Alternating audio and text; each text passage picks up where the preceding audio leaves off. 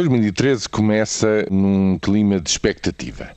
Expectativa a vários níveis. Daqui a sete semanas, a oito semanas, o país ficará a saber a proposta que o governo apresentará à Troika para um corte adicional, sobretudo incidindo sobre 2014, na despesa pública.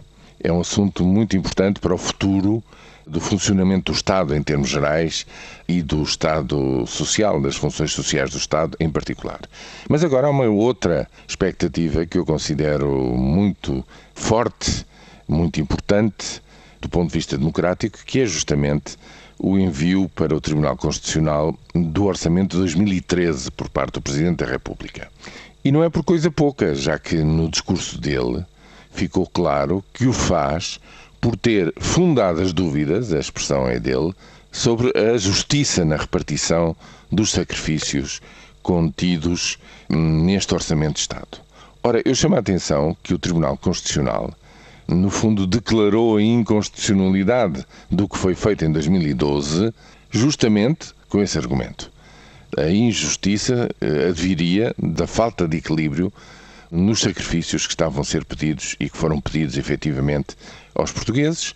Acabou com o Orçamento de Estado por considerar que isso eh, produziria efeitos tremendos, mas eu julgo que seria muito mal e será muito mal para todos nós que, pelo segundo ano consecutivo, o Tribunal Constitucional desta vez venha dar razão a quem apresenta, digamos, estas dúvidas, o Presidente da República, e, portanto, resta agora saber qual é a dimensão das dúvidas, ou seja, qual é, digamos, a extensão daquilo que o Presidente da República, depois de ouvir seguramente muitos pareceres, considera que pode estar em causa em termos de constitucionalidade no Orçamento de Estado. Ou seja, até que ponto é que o Orçamento de Estado de 2013 está efetivamente contaminado com este vírus de estar fora das leis constitucionais.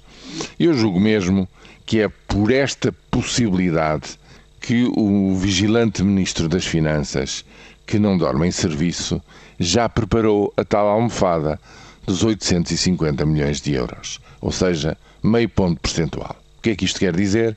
Quer dizer que se o Tribunal Constitucional, para determinadas normas, imaginemos que decide que uh, as imposições em relação aos reformados a partir de certo escalão são excessivas, pois eu julgo que é para colmatar essas normas que depois não entrarão em vigor, que não se concretizarão, que o governo se foi precavendo com, digamos, uma bolsa de 850 milhões.